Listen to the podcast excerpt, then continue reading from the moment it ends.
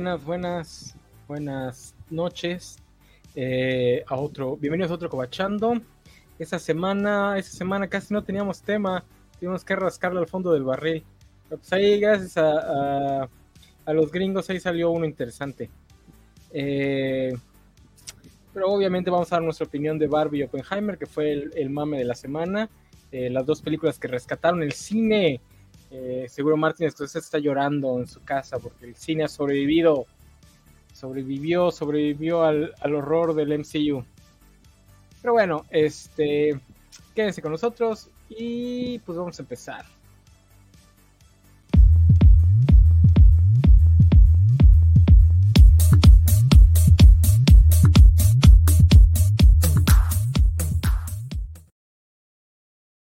Sí, como les digo, vamos a empezar con este. Pues creo que este, creo que este programa va a ser puro ñoño mame, así que vamos a.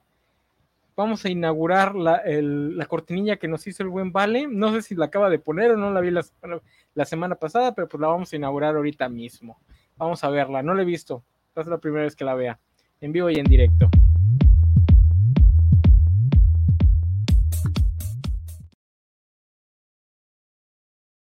La semana. El ñoño de la semana, el mame de la semana es eh, Barbieheimer, eh, la dupla Barbie Oppenheimer que la está rompiendo. Eh, está Barbie creo que ya se va a coronar como la película más, probablemente a menos que se caiga mucho en la tercera y cuarta semana, probablemente va a ser la película más taquillera del año. Puede que incluso le gane a, a Mario. Eh, pero bueno, viene con dupla de Oppenheimer que también le está metiendo mucho, mucho dinero viniendo a romper esta narrativa que tenían las grandes productoras de que pues, nadie está yendo al cine, que por eso no pueden pagar este, lo que piden los actores y, las, y los guionistas. Pero bueno, para dar la opinión de Barbie, primero que nada vamos a, darle la bienvenida a nuestra compañera Sofía. Sofía, bienvenida. Hola. Este, que tú sí viste Barbie, te vienes a pelear con Vanessa por su opinión. Mm, ya dije que no me voy a pelear porque entiendo por qué no le terminó de gustar. Uh, pero, pero sí no estoy de acuerdo con su reseña. Es la única de la mesa que la ha visto, yo no la he ido a ver. Este, el buen Isaac, obvio, no la fue a ver porque él es muy hombre, muy macho del norte, y él fue a ver Oppenheimer. fue a ver historias, historias de sad boys que cometen crímenes de guerra, después se ponen muy tristes por haber cometido crímenes de guerra. Las únicas historias que vale la pena contar. Hombres heterosexuales tristes, moralmente conflictuados. Este, que le ponen el cuerno a su mujer con Florence Pugh. Pero bueno, no, lo criticamos por eso. Son personas complejas, moralmente complejas, no son solo unos pero, pero, tampoco lo vamos a criticar por eso, ¿no? O sea. ¿Y si lo viste en IMAX? Eh, no, aquí en Durango no hay IMAX. Ah. Así no, le digan a Christopher Nolan. En México, en México no hay, porque no nada más es en IMAX, son IMAX especiales, y en México no hay. No, o sea, nadie en México lo va a poder ver como Christopher Ajá, No, se supone, yo vi que compartió, creo que fue Axel, que por eso lo vi que este en la Cineteca Nacional sí tenían el formato 22 milímetros, creo que se llama. ¿Mm? Ah, pues qué bueno. Pero pues sí, o sea, es como un cine en todo México. Yo la voy a ver cuando salga en HBO Max, y la voy a ver en mi celular, en rango de 20 minutos cuando vaya al baño, sí. Así como Christopher Nolan querría. Oiga, pero hoy tenemos un colado que no sé qué vino, la verdad. Gámez, te diría bienvenido, pero ¿para qué mentirte? Miénteme, nano, miénteme. ¿Tú ya viste alguna de estas dos? Eh, vi los trailers, que ya es ganancia, porque creo que los voy a ver igual que tú. Tú nada más vas a ir a ver la Slam Dunk, ¿verdad? Sí, mañana voy a ir a ver Slam Dunk, sea como sea. Qué triste. Pero bueno, entonces vamos a empezar. Sofi, opinión de, de Barbie. Pues a mí me gustó mucho, la verdad me reí, toda la película me estuve riendo, creo que fui la única loca que se estuvo riendo en, en la sala. Este, a la bendición también le gustó mucho, entonces este, ya para mí ya es reseña de buena calidad. Pero sí entiendo por qué no le gustó a mucha gente. Para empezar, eh, entiendo que definitivamente no está dirigida a los hombres. O sea, si eres hombre, yo creo que no la vas a disfrutar mucho. este, porque, pues sí, obviamente le está hablando a las mujeres, total y absolutamente le está hablando a las mujeres pero tampoco le está hablando a todas las mujeres porque eh, también entiendo por qué, por ejemplo, a Van no le gustó. eh, lo que leí de su reseña, porque sí, efectivamente en el mensaje se queda como tibiezona. Pero en, defensa de, ¿cómo se llama? De Greta Gerwig, si ustedes han visto su obra, en realidad, pues su... su... Yo digo que Greta Gerwig es como, como Emma Watson. Entonces son feministas, pero son de esas feministas que todavía son agradables. O sea, que solamente los que sí están como muy los que sí son muchos alfa lomo plateados sí se van a sentir ofendidos por lo que digan, pero que el resto de las personas, este, pues sí se pueden sentir como que identificadas con su, con su mensaje. Porque es, pues, es un feminismo bastante blanco, la neta. Entonces, pues, no hay que buscarle mucho. Entonces, este, si a ustedes les gusta como onda tipo lo que hace Greta Gerwig, sí se les recomiendo. Si son vatos, pues mejor véanla en sus casas. Pero si son machos alfa lomo plateado, plano no la vean, se van a sentir ofendidos. Pero este, si, si no tienen problema con, con, el trabajo de la directora, pues la neta es que sí vale la pena irla a ver. A mí me, me gustó mucho. ¿Crees que amerita que Ben Shapiro tire toda su colección de Barbie? no, pero aparte me encantó porque primero dijo, voy a tirar toda mi colección de Barbies y todo así de, un momento, tiene una colección de Barbies. Mm, tal vez todo el tiempo que no pasa dándole amor a su esposa, lo pasa con sus Barbies. Mm. Se me da mucha risa toda su colección. y es cierto que el, Ken que más se luce es el, es el Alan de Michael Cera. Eh, es un personaje que sí se luce, pero la verdad creo que no es tanto, no se merece tanto mami como el que le dieron. Oye, porque qué mal ha salido esa generación de, de Superbad y todos esos, ¿eh? Jonah Hill y compañía son unos asnos. Creo que el que sale mejor parado es es este Michael Cera. McLovin. Ándale, esos. Este, Oye, Sofi, ¿tú verías, tú dirías que esta película podría ser un inicio para esos machos alfa que quieren cambiar y entender a las mujeres? ¿O seguimos viendo tutoriales en YouTube y TikTok? No, yo creo que, o sea, insisto, para ese, ese sector específico de personas sí está muy, o sea, sí, es, sí se pueden sentir muy ofendidos porque sí, sí los pone mucho ejemplo. Pero pues, o sea, creo que si eres un hombre común y corriente que no tiene problema con eso, pues no, no te vas a sentir aludido, pues. Ok. Bueno, y la otra película, Oppenheimer, ¿cómo está este Isaac?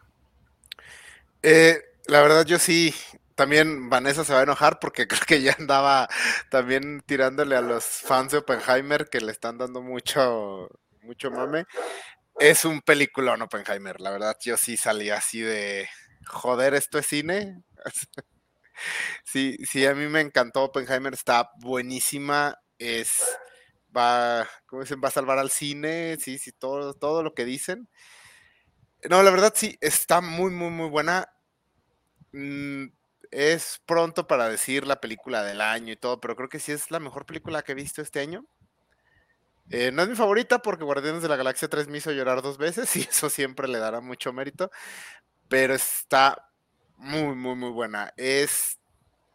Christopher Nolan es muy ambicioso como director y este es uno de los casos donde siento que su, su habilidad alcanzó la ambición.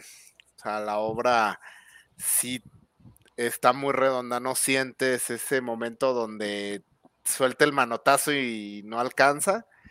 Aquí nunca llega. Es es un drama de tres horas que consiste básicamente en gente hablando y no te aburres ni un, ni un momento.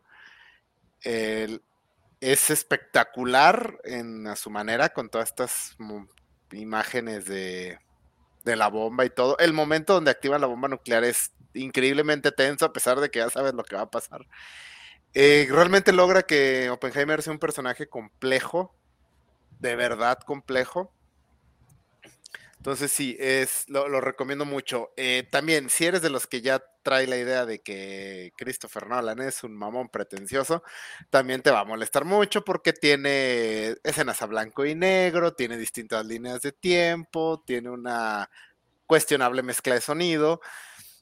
Entonces, sí, probablemente si ya traes así como una inclinación negativa, o sea, por ejemplo, yo diría que Valentín podría no verla y no hay problema. Eh, pero sí, a mí sí me, gustó mucho, mucho esta, esta película. Pues, ¿eh? ¿Cuál será la necesidad de Nolan con lo del sonido? No sé. Es, lo, única, es la única de sus quills que realmente me molesta. Todos los demás se los entiendo, incluso cuando no les salen. Ajá. dos puntos importantes que dijo Isaac. Una película de tres horas de gente platicando que no aburre, a diferencia de ciertos programas de la covacha, eso quiero entender, y que el blanco y negro así se sabe, sí se usa así, Zack Snyder, así se usa. El, en, esta no le pasa tanto como en Tenet, lo del sonido, o sea que en Tenet de plano los diálogos no los escuchabas, aquí no, es en momentos, se siente más usado con propósito, pero también sí es un sonido agresivo, o sea, sí, había señores en mi sala molestos, porque sí es, sí, está hostil. Y también es la película tal vez más, no sé si es la palabra, pero sí, sí está pasando por su fase de este Terrence Malik, el de el que sí de repente sientes que, esta es la nueva etapa de Christopher Nolan. Pero sí es un película. Ya denle el Oscar al señor, por favor. A mí me gustó La única de Christopher Nolan que no me ha gustado es la de Dunkerque.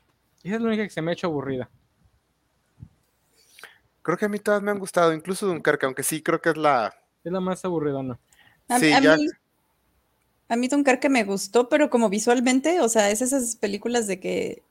Ay, no me acuerdo que otra película decía que si te aburrías podías ver porque estaba tan bonita hecha. O sea, esa sí me gustó, pero visualmente, o sea, como que la historia sí no me terminó de comenzar.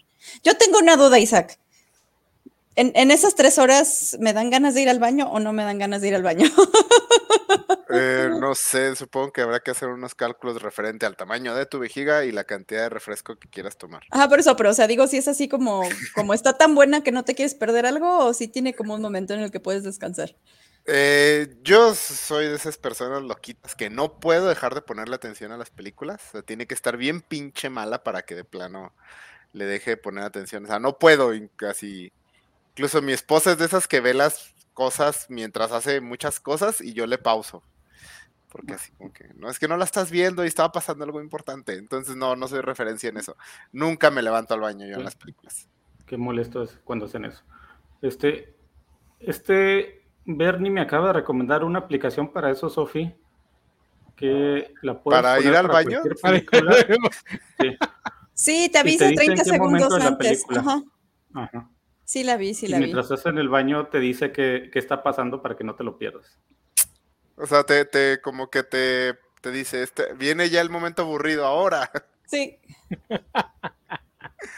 un, un amigo mío de Valentín fue al baño en la de Parásitos, justo cuando da el giro. Y el vato estaba súper confundido cuando regresó. Sí, dijo, ¿qué, ¿qué pasó? Este, aquí dice Luis Juárez, que dice una amiga suya que ser mamón no cae mal si se lo ha ganado. Eh, digo, además es británico, el buen Nolan. Ya viene en el paquete. Dice Isaías que Oppenheimer es de lejos la mejor película de Nolan, pero también le encantó Barbie. Yo espero ir a ver Barbie este fin de semana, la verdad. El plan era ir a ver las dos el fin pasado, pero se me complicó el día que iba a ver Barbie. Y le di prioridad a Oppenheimer porque son tres horas y verla entre semana iba a estar bien, cabrón. No, sí es bastante. ¿Vas a ir de rosa, Isaac? Mi, esposa ya sacó la playera rosa que no sabía yo que tenía, entonces tal vez sí vaya a ir de rosa. De salmón, voy a ir de color salmón. Pues ahí está, Barbie Oppenheimer, váyanla a saber, rescaten el cine antes de que se vuelva a caer, porque la parece que la huelga va para largo. Eh, ya Disney se está amarrando el dedo, van a mover su... La película con la que iban a celebrar los 100 años, la de Wish, parece que la van a mover al siguiente año. Eh, hay otras dos que creo que ya definitivamente van a mover, pero son de las que son bajo la marca Fox. Eh, por aquí les está diciendo alguien que a Luis Juárez. La semana pasada decían que había producciones que querían irse a Inglaterra y ahora el sindicato del Reino Unido se manifestó en apoyo al de UA. Sí, pero solo es verbal, no pueden unirse de ninguna forma porque hay este hay candados para que no pase. Eh, a menos que tengan alguna forma de no agarrar contratos nuevos en apoyo a, o bueno, nada más no agarrar contratos nuevos ahí sí podría pasar. Sí, yo creo que ahí es donde está la, oportunidad. Lo que no pueden hacer es parar producciones que ya estén negociadas, pero a lo mejor sí pueden decirle no, no, no puedes mover todo. Y aparte debe haber algunos criterios, o sea, realmente tienen que mover todo para allá, o sea, tienen que... Eh, Deberían hacerse como los Power Rangers que se van a Nueva Zelanda a grabar todo ahí y ya no se meten con problemas de sindicatos. No, los Power Rangers se van a salir de Nueva Zelanda y va a entrar en IATUS la franquicia. No va a haber nueva ah, temporada los siguientes dos años o tres años. No va a haber nada, ni juguetes, ni juguetes va a haber. Porque la quieren relanzar, parece que Hasbro no le ha gustado lo que han hecho. La quieren volver a, la quieren relanzar por completo. Eh, pero, pero bueno, también acabó Secret Invasion, la serie que más ha dado de qué hablar en el internet. Este, digo, no sé de qué están discutiendo semanalmente los de la covacha. Porque, digo, no, no sé si ya vi un capítulo, vi dos o vi tres, no me acuerdo. Ah, me acuerdo que me aburrió muchísimo. Y por lo que veo al final estuvo, además de aburrido, estuvo bien soquete, porque fue el final del que se burlaba She-Hulk de, ah, vamos a meter una pelea con mucho CGI para, para acabar. Y pues de eso trató. mal, malísimo. Estuvo malísimo. Mira, una de mis hijas se despertó a medianoche y ya no nos podemos dormir, mi esposa y yo. Dije, déjame ver Secret Invasion para dormir, a ver si me da sueño. Error, dije, no, qué diablos estoy haciendo, viendo esto a las 2 de la mañana, por amor de Dios. Horrible. Qué mala. Por ahí estaba viendo que puede, lo que pudo haber pasado es que la pandemia retrasó mucho el proyecto, entonces tuvieron que quitarle muchas cosas y rearmarlo. Este, también por eso puede ser que todas las escenas de plática que están chidas, luego no conectan con absolutamente nada del, del resto del plot. Eh, pero bueno, ya acabó un desperdicio de Olivia Coleman, la verdad. Eh, espero que el personaje haya sobrevivido al final, porque sí estaría chido que regresara. Lo único reseñable, porque el personaje de esta, de la Kaleshi, si esperaba que se fuera su regreso. No, pero tampoco está muy bueno el personaje de la Kaleshi, o sea, también es así como. No, por eso, o sea, la desperdición ella como actriz porque era el nombre fuerte nuevo, pero no sientes que haya hecho, o sea, como dicen, en cinco capítulos fue una pared. Su reacción a, en lugar de tener un monólogo inteligente o una plática inteligente con alguien fue, ah, mi plan es este y, ah, no me gusta y se va. En lugar de reprocharle o decirle, no, no, no. yo, yo, quiero meter una, una pregunta mala onda quizá, pero ¿no será que ya deberíamos haber este, aprendido que Emilia Clark en cosas que tienen que ver como este tipo de géneros no funciona muy bien? Porque, eh, bueno, ya tuvimos el flopazo de, de, ¿cómo se llama? The House of the Dragon. Solo. Ya, tuvimos el flopazo de Terminator. Entonces, cuando, cuando dijeron que la iban a meter en el MCU, la verdad yo sí dije, ya eso no puede terminar bien, porque creo que, o sea, yo amo a Emilia Clark, pero la amo en, en ¿cómo se llama? En las comedias románticas, yo la amo en comedias románticas, que se dedica a hacer comedias románticas, es genial y esplendorosa para eso. Pero... Sí, la primera mitad de Terminator Genesis está muy buena. A mí me gusta mucho Terminator Genesis. O sea, a mí me encanta esa película, pero porque amo a Emilia Clark, pero, o sea, sí siento que no, no es un buen elemento en este tipo de, de IPs, creo que ese es el, el, problema. En, la película pro, pro, eutanasia lo hace muy bien, pero en todo lo demás sí ¿Cuál película aquí... eutanasia? Ah, sí, ya, ya, ya. Donde, donde se muere Phoenix. Yo, yo se muere Phoenix. Este, no, pero la verdad aquí no se ve que ella lo haga bien. O sea, la verdad no demostró. Yo digo, desperdicio Olivia Coleman, porque ella sí lo hace bien. O sea, sí demuestra que está, que puede hacer cosas chidas. Que la trama no le dé nada que hacer es otra cosa. Eh, pero Emilia Clark no, no hace nada interesante tampoco. Eh, aquí nos dice, estuvo malísima, no querían adaptaciones fieles a los cómics, solo le faltó islamofobia. Eh, no es una adaptación fiel al cómic, que eso estaba bien, pero sí es un enorme logro hacer, adaptar la historia de Secret Invasion, hacerla peor y hacerla más aburrida que lo que hizo Bendis. Sí, porque el cómic malo y aburrido como la chingada. Lo que también me lleva a preguntarme, tal vez Secret Invasion, Shield, Nick Fury, son, son como los ninjas cuando los hacen occidentales en teoría suenan chidos, en la práctica jamás van a funcionar, porque dan hueva. Eh, lo digo porque acabo de leer la etapa de, Hickman en, la etapa original de Secret Warriors. Y güey, tengo ganas de ir a buscarlo y patearle las bolas. Y estoy empezando a, estoy empezando a cuestionar a todos los que lo encumbraron porque no hay nada bueno en ese cómic. en Secret Warriors de Hickman. En, Secret Warriors de Hickman es, ah, es buenísimo. no es cierto, es buenísimo. A, menos que no, ¿Qué pasó? Es cierto que le faltan como 15 números en medio, porque le cortaron la serie y sí le faltan, pero empieza muy bien y el final es buenísimo. No, em, empieza, pero fue buenísimo. sacó la típica de Batman de, ah, yo ya sabía todo esto. Entonces, ¿qué chingados te sorprendiste cuando estabas solo en una computadora? No, no, estuvo bien estúpido. Y es lo mismo que hace, que, lo mismo que hizo en, en, en Shield. Que ahorita no me puedo acordar si ya leí los dos volúmenes de Shield o nada más el primero que además estuvo bien estúpido cómo lo amarró con, lo de Shield, nada más ahí paseó a, este Da Vinci. Leonardo da pues. Vinci. Leonardo da Vinci y todo lo del Zodiaco no fue una misión que hicieron. No, no, no, esto. Pero a, eso voy, o sea, es que las historias de superespías suenan chidas en concepto, en la práctica dan mucha hueva. O sea, si no puedes hacer algo tipo James Bond con toda la sexualidad de James Bond, o si no puedes meter un thriller político con todo lo político, pues de qué vas a hablar. O si no puedes hacer algo caricaturesco como ya y yo, pues de qué va a tratar. Y luego la trama de Secret Invasion está de hueva, nada más sirve para lo de, uy, ¿quién será un Skrull? Que pues la neta nada más nos interesa los ñoños porque nos gustan los Redcons. Y, ah, ajá, ¿qué pasó? ¿Alguien sí sabe quién fueron, aparte de, de Rose, James Rose, quién más era Skrull o nomás así? Pues este, el personaje de Freeman, pero por lo que yo entendí, no lo vimos como Skrull, lo agarraron al final de, de, este Wakanda Forever. en, el, en, el, primer capítulo sale como Skrull.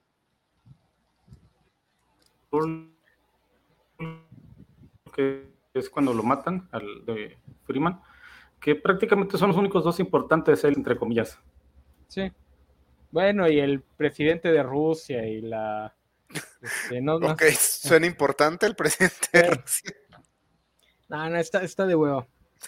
No, y, lo triste, Secret Invasion tenía todo para hacer una de las, así, el evento, porque pues es por fin la historia de Nick Fury, que está aquí desde, desde la primera película del MCU, está presente Nick Fury.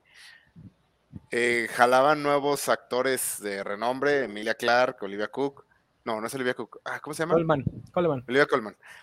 Eh, sí, y le iban a dar también es como más atención, por ejemplo, a este James Rhodes, a personajes que habían estado muy en la orilla, que desde hace mucho tiempo darles la oportunidad. El trailer de Secret Invasion admito que es muy bueno. El, el trailer realmente se ve como un thriller de espías paranoico. Entonces, tenía todo y se cayó de cara la serie pero aparte, su. Bueno, la verdad, yo confieso que no la he visto, pero nadie me ha dicho nada como para que me, incite a verla. Pero principalmente el impacto cultural fue nulo. Este, les comentaba antes del programa que eh, estuve checando así como mediciones y bueno, los números de streaming son muy opacos para empezar, pero en su fecha de estreno, en su primer capítulo, le ganó Black Mirror y le ganó The Bear. Ah, dice que la segunda de ver está muy, muy buena. He eh, pues, se lo merece, pero eh, serie de cocineros que te provoca ataques de ansiedad le gana al MCU, está, o sea, no es normal.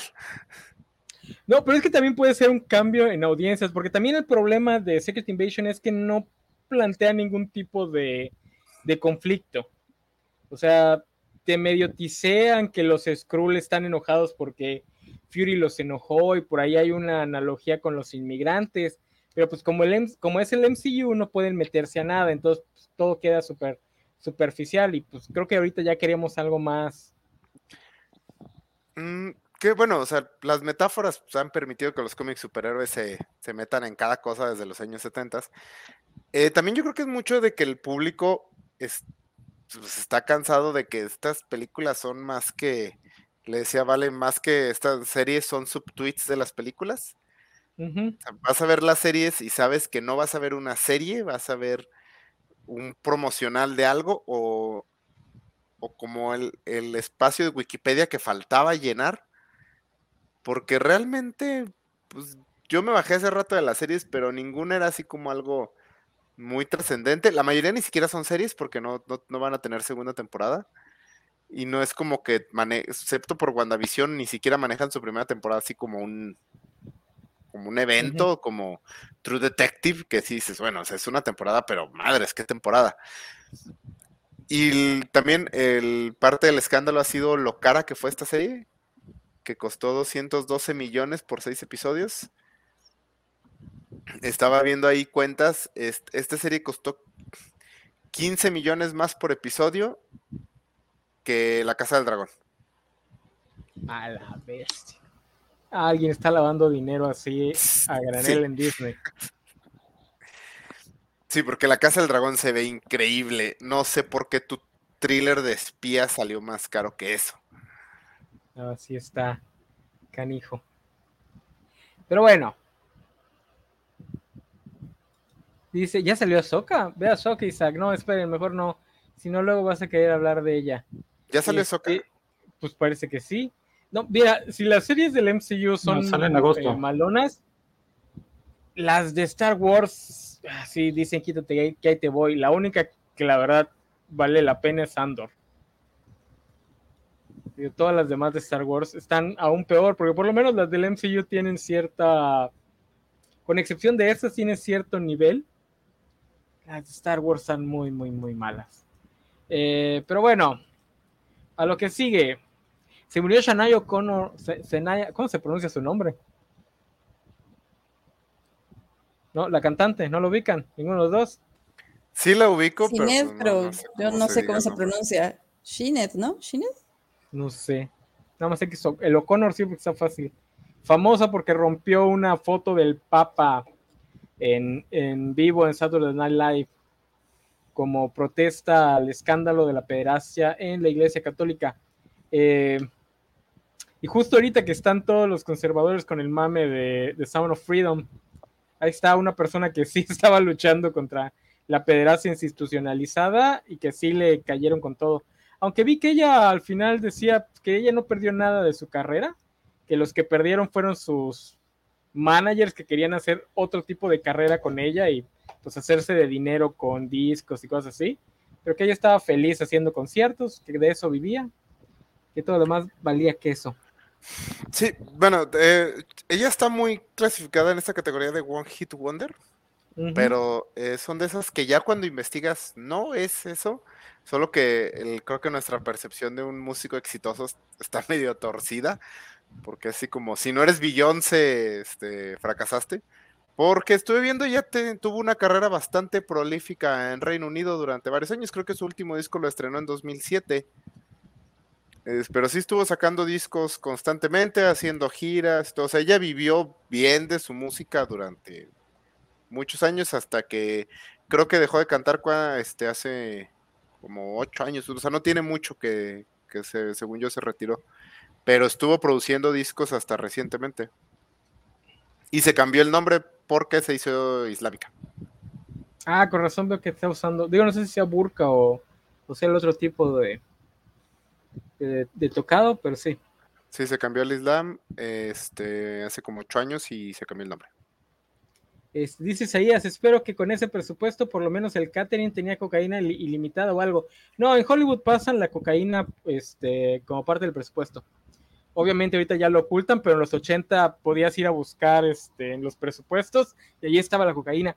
Empecé a escuchar un audiolibro sobre todas las cochinadas que hace Hollywood y padre, sí está canijo lo, lo horrenda que es esa industria. El libro empieza hablando de los productores ojetes. Eh, obviamente también va a hablar de, todos los escándalos sexuales. Ahí es donde salió, de ese libro salió lo de Lost, de que Damon Lindelof y Charlton Hughes eran bastante tóxicos como jefes. Eh, y así está de la fregada. Eh, y viene a cuento porque una de las que le tira es justamente a Greta Gerwin, sea, Greta Gerwin a este al de Asteroid City, a varios directores que, porque dice que cuando, hace años, cuando sacaron todas las cosas jodidas de uno de los productores, que causó un suicidio, de hecho, eh, Gerwin fue la que se quedó callada. O sea, fueron, intentaron que los apoyara y todo, y porque pues así es, así es la industria, así es el dinero. Eh, como ahorita también le están haciendo mame a, los actores grandes que no se han parado en las picket lines, eh, Ben Affleck, DiCaprio, Jennifer Lawrence, etcétera. Aunque hay quien dice que eso es porque si los captan en las picket line, les van a tomar fotos y la más media va a decir, ah, mira estos millonarios que están pidiendo más dinero y que por eso es que no se han parado. Eh, pero por ejemplo, La Roca ya soltó así, dicen que soltó una cantidad asquerosa de dinero para la gente que está en la... Bien por él, porque La Roca tiene la fama de ser republicano. Entonces, bien por el muchachón. Este, ya sabemos por qué la gente lo aguanta, aunque seguro llega a madrearse gente para que le den eh, trabajos. O sea, ha, de ser, ha, de ser ha de ser el cuate que te invita a comer. Eh, me preguntan aquí pasa el nombre del libro, se llama Burn It Down, te lo digo. Es, no, se apagó mi celular. Eh, Burn It Down se llama. Es este, pero búscalo, es el, que acaba de salir de. Salió en Vanity Fair el artículo sobre Lost. Ahí lo mencionan. Burn It Down o Burn It Down, algo así. Está, lo estoy empezando apenas. Está, lo que voy, está bueno. Y lo que leí de Lost también está bastante bueno.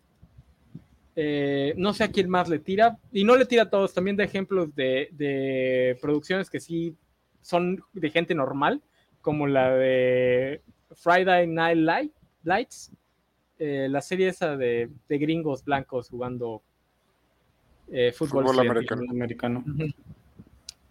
Pero bueno, algo más de Shania. Ah, lo de Shania creo lo decía porque ahorita que está todo el mame de, de Zone of Freedom, ella sí se metió en pedos por meterse con la pederasta institucionalizada, no el loquito de Henry Cavill que nada más quiere que le hagan caso.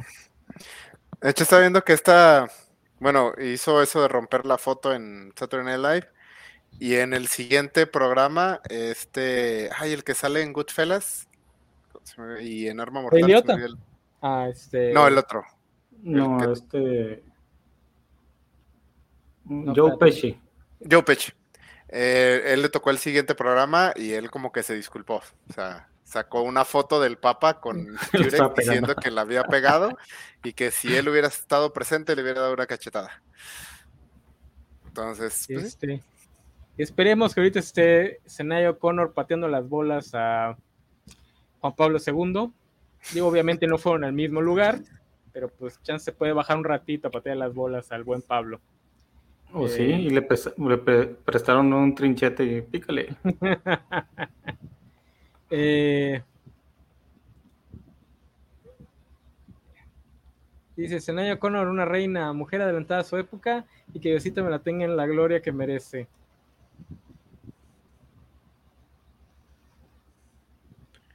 Sí, pero creo que ah. lo, más interesante de esto es el. Digo, esa percepción que tenemos de los artistas fracasados. Sí. Es, no, ajá. que se no en Estados Unidos son fracasados. Bueno, aparte de eso sí. O sea, por ejemplo, Ricky Martin sé que es considerado un one hit wonder en Estados Unidos. Eh, pero estaba hace unos dos, tres años, estaba escuchando la discografía de esta chica, la que canta What If God Was One of Us. Esta Joan Crawford. No, esta, perdón. Eh, no sé qué. Ah, se me lo acabo de ver. Es Joan Osborne. Eh, tiene unos discos buenísimos como del 2005, 2006 y también es de las que sacaba un disco cada cuatro años y yo también la tenía categorizada así como en... Pues, y usualmente asumimos que tuvieron una canción y luego murieron de una sobredosis dos o tres años después y resulta que tuvieron vidas plenas y exitosas. Entonces creo que es bueno ubicar nuestras ideas de lo que es un artista eh, eh, exitoso. les vuelvo a recomendar el BFF, BFMF del rock un canal de YouTube que es muy bueno y generalmente tiene muchos videos sobre eso. Eh, es que, es, bueno, eso que dice, bueno, antes de sobre un artista exitoso, ¿no? ¿qué consideramos exitoso? Porque si la mujer vivía de lo que hacía y tranquilamente, o sea, sin paparazzi, sin muchos fans que la agobien, pues eso me parece más exitoso que llenar estadios y no poder salir ni al, ni al Oxxo. De hecho, en Twitter están saliendo las anécdotas de cuando se la encontraban en Dublín de que no, pues que una vez fui a visitar a no sé quién a Dublín y me llevaban un pub y nos cruzamos con una, que porque además era bajita, me imagino que no sé si bajita, bajita o para los estándares de los británicos y los irlandeses. Eh, pues nos encontramos con una señora bajita, pelona y mis amigos así, ah, y ya lo le no, es que es Senaya O'Connor. dice, ah, pues qué loco. Oye, hablando de, eso, de, de qué de qué se consideramos como éxito, ¿sabían que el Lu Vega, ¿se acuerdan de Mambo Number 5? Ah, tuvo una carrera larguísima. que, además que, además es alemán. él, él, tuvo una carrera larguísima. Después ya se pasó a lo que realmente era su estilo, porque lo de Mambo fue así de la. se le ocurrió a la, a la disquera. Este, pues ahí le, fue relativamente igual. Igual el güey de Scatman. Para, para, ah, para, Tuvo una carrera larguísima. Yo hubiese sido, hubiese llegado hasta el día de hoy, nada más que se murió de un paro cardíaco. Pero le fue súper bien. ¿Sabías que era tartamudo? No, no o si era, lo sabía, Era tartamudo y, hizo ese disco precisamente para vencer su tartamudez. O sea, por eso hacía las canciones así y ese niño era Albert Einstein. Este, Albert Einstein. Pero bueno, vamos a pasar al... ah, bueno, antes, antes de eso, este, la canción de What If God Is One of Us, que no sé cómo se llame, eh, la estaba checando porque creí que era de Shania O'Connor y estaba en mi mente porque acabo de, Me encontré por ahí con un resumen de YouTube de la serie Joano Farcadia. ¿Alguien la recuerda? Sí, de la niña que le hablaba a Dios. Claro, Dios. Sí, sí, recuerdo algunos episodios, pero no. empezaba con esa canción. Yo creía que era de Shania O'Connor, pero no. Y está cumpliendo 30 años, es del 2003. Igual que Olivia Rodrigo. Pero ya vamos a pasar al tema, al tema de a, la carnita. El gobierno gringo acaba de revelar que los aliens existen y todos, todos colectivamente le debemos una disculpa a Jaime Maussan. ¿Qué opinan? Ya están yendo a la casa de Maussan a, ya, me puse en modo zombie, zombie. Este, no, pues miren, yo les voy a decir la verdad, a mí esas cosas me dan mucho pánico, pero justo le decía al enano que para que a mí, a mí no me dé pánico es que la neta no es nada importante. Porque cuando me primero vi dije yo, no es que no entiendo qué están diciendo con lo de Mausa, ¿no? Pero ya cuando vi que el muchacho este dice que recuperaron aves y que tenían, ¿qué? Material biológico no humano, dije yo, o sea, eso puede ser una planta o sea, no están diciendo que encontraron alienígenas humanoides este, que querían invadir la Tierra. Dijeron que encontraron, que ni siquiera son, ya no se llaman UFOs, ¿cómo se llaman ahora? Ah, no me acuerdo del exacto, pero es algo así como, no, no, no, es este evento atmosférico no identificado o algo así. Algo así, bueno. Bueno, ¿le cambiaron el nombre a los ovnis? Sí, ya no se llaman UFOs, ahora tienen otro nombre.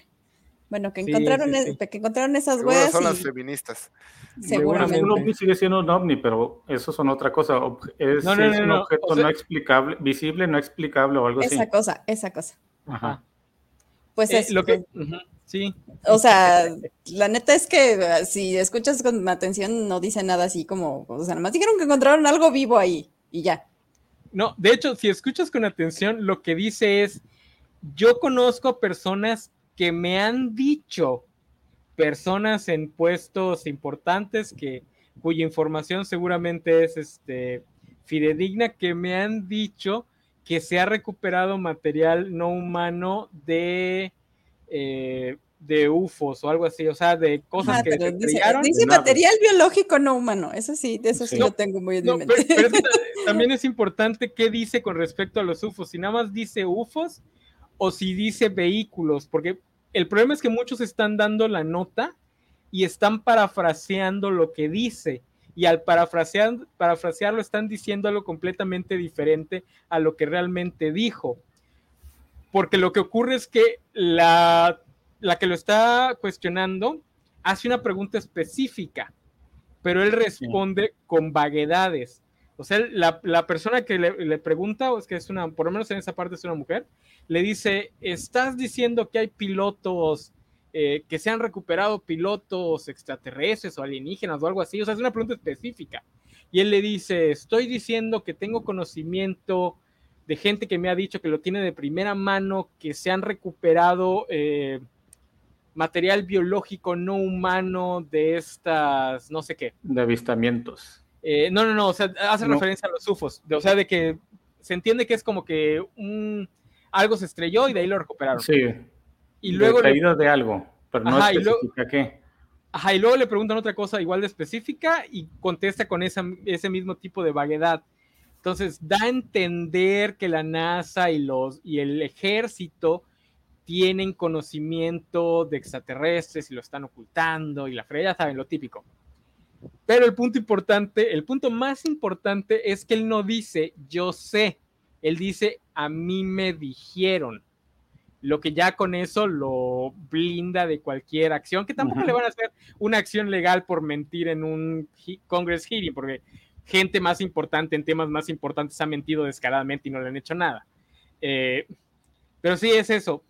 Lo que pasa es que pues ya saben, la primero la prensa parafrasea como quiere para el clickbait y luego pues la gente lo malinterpreta así, canijo, y ya hay gente seguramente hablándole a Maussan y Maussan ahorita la carrera de Maussan acaba de levantar mejor que si se hubiese tomado un Viagra.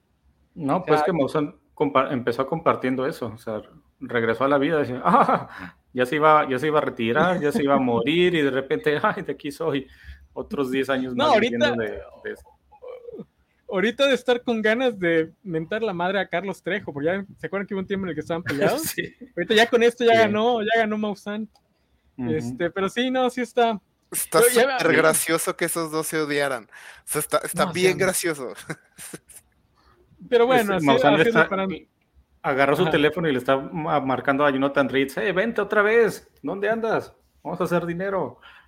Y a mí lo, primero que me hizo pensar es que como estoy viendo la serie de Yellow Jackets, algo que me gusta mucho de la serie Yellow Jackets es que toma un punto que Lost medio maneja, pero pues como Lost salió en cadena abierta y hace 20 años, eh, lo hace muy tímidamente. Que es esta idea de, güey, no porque de repente se confirme que existe lo sobrenatural, significa que se están confirmando tus creencias. O sea, lo sobrenatural puede existir, pero tú puedes seguir siendo un completo imbécil. Entonces, una cosa no, no va a justificar la otra. Yellow Jacket sí lo toma así por los cuernos. O sea, sí es una serie donde descubren que lo, sobrenatural existe, pero te muestran que las creencias que la gente tiene con respecto a, esos, a ese evento sobrenatural están completamente perdidas. Porque pues obviamente están muy, muy similar a lo de Melisandre en los libros, de que pues sí puedes tener acceso a cosas más allá del terreno mortal, pero de ahí a que lo sepas interpretar es una cosa completamente diferente.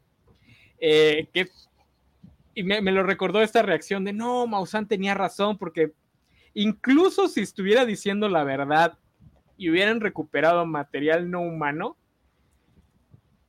material no humano que no pertenece a la biosfera terrestre. Esa sería la definición correcta de algo extraterrestre. Porque material no humano es tu perro, es la caca de tu perro, de tu gato, sus orines, o sea, eso es material no humano, no salió de un humano, salió de un animal.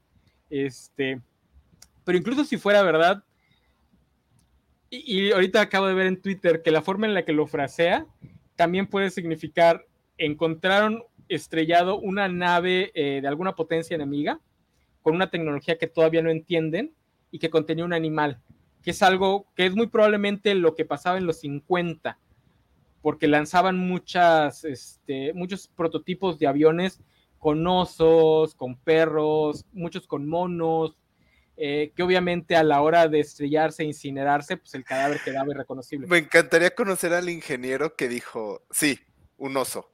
O sea, todas las opciones de animales más compactos un oso. O sea, voy a diseñar la cabina y todo para soportar uno de los un mamífero grande y agresivo. Porque todos mandan perros y monos, pero qué hueva. Yo voy a mandar un oso. Lo del oso es verdad porque sí ya se desclasificó un este video de pruebas y sale un oso y lo, rapan. Es lo más ruso de este mundo. un oso hombre cerdo.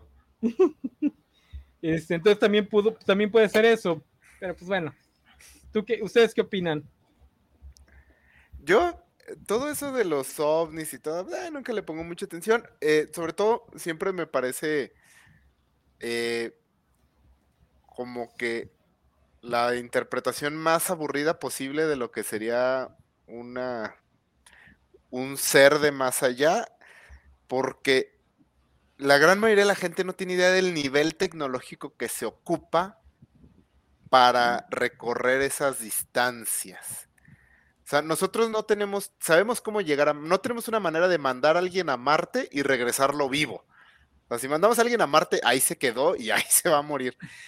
el nivel tecnológico que se ocupa para transportarte al planeta habitado más cercano, que no sabemos dónde está, está completamente fuera de lo que nosotros podemos visualizar. No tenemos un combustible ni remotamente cerca de la eficiencia.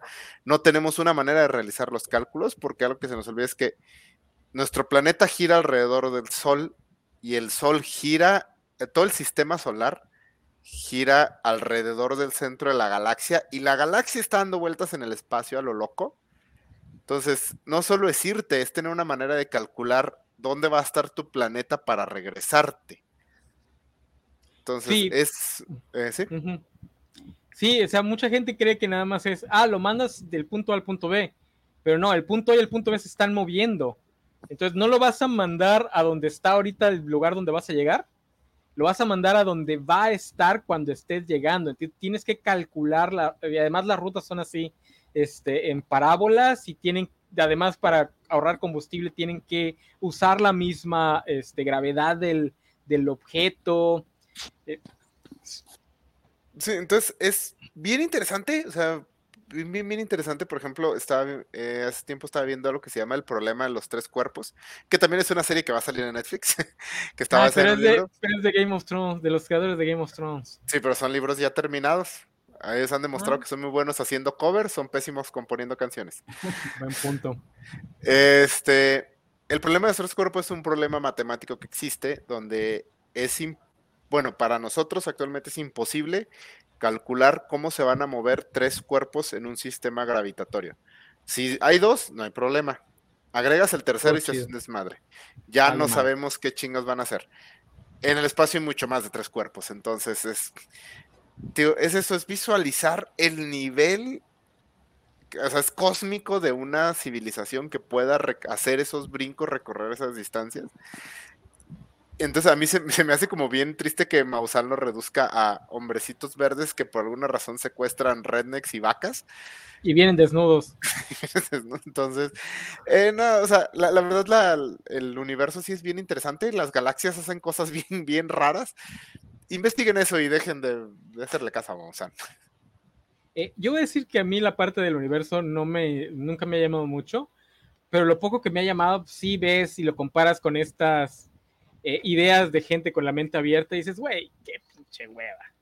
Porque, por ejemplo, el mismo concepto de vida, o sea, nosotros no tenemos de dónde compararlo. Todo el eh, conocimiento científico se basa en lo que podemos observar y lo que podemos imaginar con respecto a lo que hemos observado, en el caso de las matemáticas, ¿no? Y la física teórica, etcétera, que no lo hemos observado, pero lo podemos medio calcular y teorizar y la fregada. Pero todo eso lo hacemos desde lo poco que sabemos del planeta Tierra. Entonces, el concepto de vida que tenemos es el concepto de vida que evolucionó en nuestro planeta. No sabemos si puede existir otro tipo de vida. Se puede teorizar una vida en base en silicón, creo, y teorizar cómo sería el proceso evolutivo, pero pues no lo sabemos porque nunca lo hemos visto. Entonces, ya desde ahí empezamos la vida podría estar en un formato que no lo podamos reconocer a simple vista. Y eso ocurre en nuestro propio planeta, ¿no? Por ejemplo, el concepto de vida tiene problemas cuando empiezas a meter a los virus, porque técnicamente los virus no caben dentro de ese concepto, no son seres vivos. Y así hay otros, eh, por ejemplo, hay unos metales que se mueven si los pones en, X tipo de, de, elemento, cositas así. Entonces, nuestro concepto no, no son conceptos que están tajantemente definidos entonces, cuando empiezas a pensar cómo sería en otro planeta, dices, quién sabe. Y luego pues, está todo esto, ¿no? El desarrollo tecnológico que tiene que tener una cultura, tiene que, perdón, que tiene que tener una civilización para hacer algo que nosotros no hemos podido descubrir, que es donde entran ya cosas como la paradoja de Fermi, que dice, si la vida y la civilización de, otra, de otro ser inteligente sigue los mismos pasos que nosotros, es muy probable que la mayoría de civilizaciones se extingan antes de encontrar la respuesta al viaje interespacial. ¿Por qué? Porque si siguen el mismo proceso, van a destruir su propio planeta, con, como lo estamos haciendo nosotros con el cambio climático, van a desarrollar armas que les facilitan destruir su propio planeta y si a diferencia de nosotros ellos las usan, pues ya se chingaron, etcétera, etcétera. Eh, por ejemplo, el problema, el, sé que la novela del problema de los tres cuerpos, además, este, introduce otra teoría que no sé qué tan científica sea o qué tan ya sea de las partes más fringe de la ciencia, que es el la teoría o el estatus del bosque oscuro o algo así. Bosque oscuro. Sí, es derivado de la paradoja de Fermin, todo eso. Sí, sí, sí. ¿La quieres explicar, no? No. No, no, no, de esa no investigué tanto como para explicarla. Yo, yo, me aventé un, un video ensayo sobre eso, pero pues la verdad no voy a decir que lo entiendo. Pero es algo así como si tienes una civilización que ha alcanzado ese nivel de desarrollo, ha alcanzado un nivel de desarrollo para contactar a otras, ¿qué te asegura que ese contacto no va a ser dañino para ti? O sea, por ejemplo, imagínense que mañana descubramos que en Alpha Centauri eh, efectivamente existe una civilización inteligente con tecnología. ¿Qué nos asegura que esa civilización inteligente no va a ser eh, nuestra enemiga? ¿Y qué, nos, ¿Y qué le asegura a ellos que nosotros no vamos a pensar que ellos son nuestros enemigos y por lo tanto vamos a atacar primero? y por lo tanto, ¿qué nos asegura a nosotros que ellos al pensar eso no van a contraatacar lo más rápido posible? Entonces se crea esta idea de que un primer contacto entre civilizaciones podría ser agresivo. Creo que se llama la teoría del bosque oscuro porque justamente si estás en un bosque oscuro, lo primero que vas a sospechar de cualquier contacto con otro ser es que tú estás en peligro. Y si tú te sientes en peligro, solo hay dos opciones, o huyes o atacas. Y en ese caso, pues no podemos mover la Tierra, entonces, y los otros tampoco podrían mover su planeta, entonces atacaríamos. Entonces está también todo esto, eh, pero pues, sí. Sofía, ¿tú por qué le tienes miedo a los extraterrestres? Y ahora que te dije que probablemente nos quieran, este... Sí, no, yo estaba... Yo, ya no, no quiero escuchar eso porque me está dando más. Sí. ¿Pero por qué? Si no son enanitos verdes. Porque he escuchado la discografía de enanitos verdes. ah, que, que, la canción de Ken en, Latinoamérica debió haber sido canto, bolivar, canto, canto boliviano. Uh, not Nothing Else Matters. o Nothing Else Matters. No sé en qué me morí, me morí y ya no supe en qué me quedé. Este, no, estabas empezando a explicar por qué te dan miedo. Ah, que no, no, no son tanto los, o sea, más bien como que la inmensidad del universo me da mucha ansiedad. Eso es todo. Es que también imagínate que si el primer contacto que tienen los extraterrestres sobre nosotros es el Snyderverse, obviamente van a querer matarnos.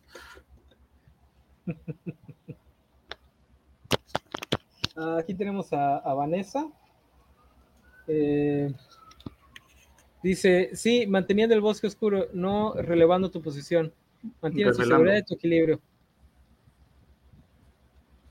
Ajá. Sí, revelando, fue error de dedo. Aquí nos están diciendo que también va a haber una versión china de la serie del premio de los tres cuerpos. Creo que ya ah, está, ¿no? Sí, dice que está en el canal de YouTube Tencent. Este, pues habrá que ver las dos. Dice aquí, el universo es muy confuso realmente. no, sí, porque... No, pues sí, la verdad. Y los ovnis de los que están hablando los gringos son una veintena de videos que tienen de objetos que realmente no pueden identificar. Eh, pero realmente lo que les interesa es que vayan a ser eh, vehículos enemigos de alguna potencia o vehículos de alguna potencia aliada que por alguna razón no están revelando. Porque sí, los gringos están empezando a sentir que se están quedando atrás en la carrera militar. Como el drama de los globos, ¿no? De hace unos meses. Eh. Es lo mismo. Sí, sí, lo que pasa es que están buscando que se les apoye con más dinero, pero pues ya hicieron a su gente tan vale madres que pues ya les vale madres. Lo, hacen, lo, han hecho varias veces, no es la primera vez que sacan lo de los aliens, lo intentaron con lo de los globos chinos para hacer ya, obvia, ya ser obvios, decir, no, es que nos están, que, que, probablemente lo están haciendo, probablemente los chinos están mandando globos este, y otro tipo de vehículos para, de vigilancia, eh, pues todas las potencias lo hacen, pero pues los chinos les está, dando miedo que se están quedando atrás en la carrera eh, militar. Quizás si dejaron de hacer películas de 600 millones de dólares que nadie va a ver, quizás podrían avanzar en sus sistemas de naves espaciales, pero no. Ya, Elon Musk nos va a salvar de eso con SpaceX. X. X. Este, también deberíamos cambiarle el nombre a la covacha a X. O a Meta, Meta Covacha. Meta Covacha. No, porque ahí sí nos este, viene a madrear. Meta Covacha X. Este, ahorita sobre este tema, eh, les recomiendo mucho una película que está en Prime, que se llama The Bast of Night, lo vasto de la noche, sería como la traducción. Es acerca de esto, es completamente ficticia, pero es acerca de esto de un presentador de radio que en los años 50 escucha una, un sonido raro en la radio y empieza a investigar. Es una película así de muy bajito presupuesto, o sea, se ve que le hicieron con 10 pesos, pero está muy, muy, muy, muy buena. Este, es casi mucha conversación, pero es así bien tensa. Yo creo que a Sofi le va a causar así bastante ansiedad, pero se las recomiendo mucho. Está muy, muy, muy buena y es de esos ejemplos donde ves lo que un poco de ingenio y un buen guion te pueden, te pueden lograr. Oye, y hablando de extraterrestres, ¿de qué? La película del cuarto contacto, un poquito ah, por aquí. me estamos hablando en serio. O sea. Está muy divertida si la ves con humor. ¿Saben qué película, este, es, hablando de, por ahora sí voy a poner ejemplo de películas malísimas, yo no sabía que hay una que se llama Especies. Ajá. Pero no sé si es de alienígenas o es de reptilianos. Alienígenas. Ah, bueno, es de alienígenas. Yo no sabía que tenía como siete partes. Ah, yo no sabía que tenía dos y que la segunda ya era malísima. Esas son. esas. Si viste como Alien y dijiste, ah, me gustaría eso, pero sexy. es especie. Porque está bien rara especie. Y si son como. Todas son así como eroticonas, ¿no? Sí. Eh, la primera con quién es es con esta, con la ex esposa de Charlie Sheen, Denise Richards, ¿no, verdad? No, es con una. Es con una pelirroja, ¿no? Chava europea. No, es, una güera, ¿no? Europea. Es una güera. No, me acuerdo. Sí. es una güera, pero no recuerdo cuál güera. Ah, pues sí. Es una de esas güeras genéricas de, para películas sexys. Eh, es bien sabido que todo el mundo en Hollywood siempre está sentado viendo eso, pero en sexy. Es. Por, eso es que les molesta el MCU, porque nadie ha dicho eso, pero en sexy. Ahí medio The Voice lo quiso intentar, pero pues no le sale. Eh, le voy a decir la verdad, a mí el tema de los ovnis me da tanta hueva que hasta en la ficción me da mucha hueva. Especialmente el tema de, no, es que están entre nosotros y, y nos lo ocultan. Se me hace de las conspiraciones más de hueva que existen. O sea, todas las demás conspiraciones me encantan, por muy estúpidas que sean, hasta los terraplanistas, hasta la de QAnon me, me llama la atención. Pero la de los ovnis me da mucha, mucha hueva. No sé por qué. Porque eres uno de ellos, enano, y quieres desinformar. Es por eso. es obvio. Este. Y hablando de eso, va a regresar Alf de la mano de Ryan Reynolds. ¿Va a regresar Alf? Alf. Eso dicen. Y, sí, y no en forma de fichas.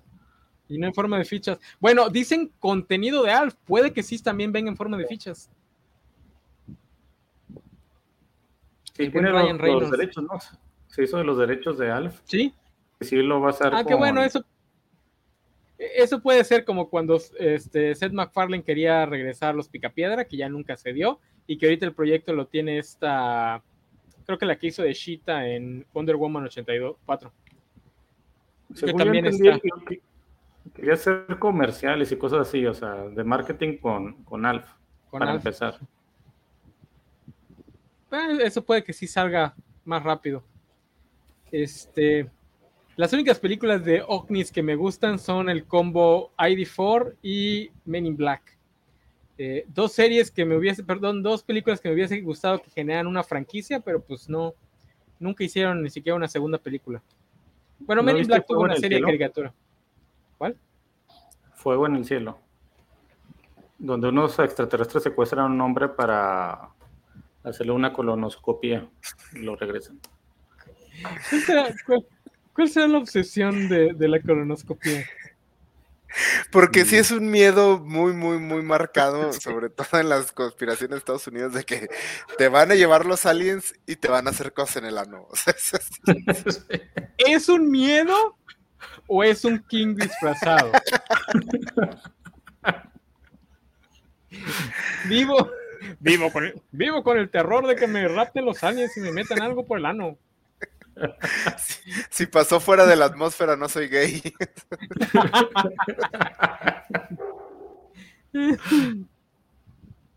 Dice, Alex Brown es el que ha hecho a los superiores sexy. ¿Quién es Alex Brown? Axel, no tengo idea. Axel Brown. No, ni idea. No, pero sí. Este.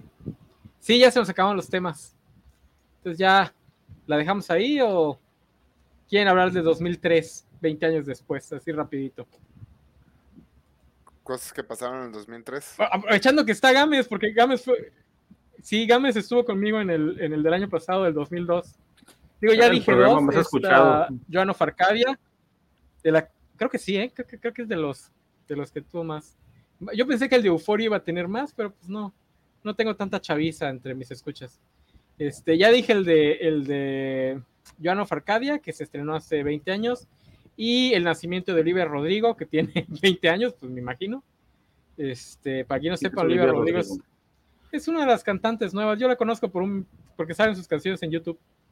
Es, no sé si sea gringa o si sea de algún otro país, porque es de esas viejo gente, gente, que habla, eh, no, sí se ve bien chavita, aunque tiene 20 años, se ve bien, bien chavita. Este, gente que habla inglés, pero es como que ambiguamente café. Es ambiguous brown. Eh, no sé si sus papás sean de la India, de Filipinas. Es como Vanessa Hudgens o, en menor medida Hailey Steinfeld. Que pues sí son gringas, pero dices, mm, hay algún moreno en todo árbol genealógico. Eh, ¿Qué otra cosa pasó hace 20 años? Se terminó la trilogía de El Señor de los Anillos. La primera y única, porque tampoco hubo segunda trilogía. De hecho, muy memorablemente se estrenó Daredevil, protagonizada por Ben Affleck, 2003, hace 20 años. Una de las películas más intrigantes que pudo haber existido, que era cuando nadie sabía qué hacer con los superhéroes. Y está tan rara esa película. Yo no voy a decir. ¿Qué vas a decir, Sofía? Ajá, que yo no voy a decir que sea buena, pero sí me gusta. O sea, creo que es de esas cosas que es tan mala que es entretenida. No voy a decir buena, sino entretenida. No, es que sí me gusta, la verdad. Ciertamente tiene ese.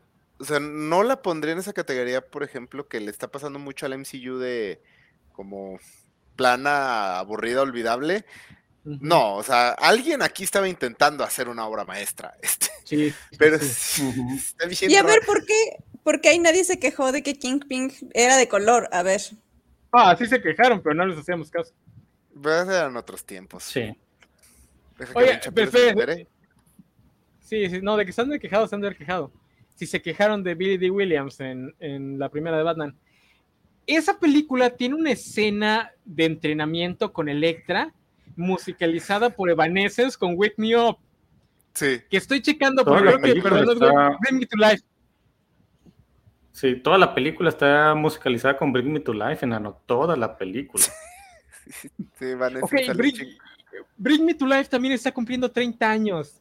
Un hito en la historia musical. Este, sí, lo es. Lo es, lo es. Que durante muchos años la cantante se quejaba porque pues, básicamente, básicamente la forzaron a meter ese tema en, en el disco porque querían algo más este, rap metal, que era lo que estaba de moda. Digo, ya no estaba de moda, ya estaba de salida, pero pues eso no, no lo entienden los. Hay un cobachando que lo explica. Hay un cobachando que lo explica. este, y los invito a que busquen, es bien cortito y no es toda la canción, pero que busquen a Jacoby Shaddix, vocalista de eh, Papa Roach, cantando junto a Amy, eh, Amy Lee Bring Me to Life. No es toda la canción, él entra hasta el final para, la parte del, del corito que hacía el guitarrista, que después se fue a trabajar con esta Kelly Clarkson. Eh, pero está, digo, si son rucos como nosotros, los va a llenar de emoción en esas rodillas que ya no tienen líquido de rodilla izquierda. Eh, pero, ¿qué vas a decir? Bueno, quiero regresar un poco. Jennifer Garner, la peor Electra posible. O sea, tampoco es como que haya mucha competencia, o sea, la nueva también fue muy, muy mala. Y aún así mejor. Eso sí. En aquel entonces ella era la opción porque tenía la serie de Alias, ¿no?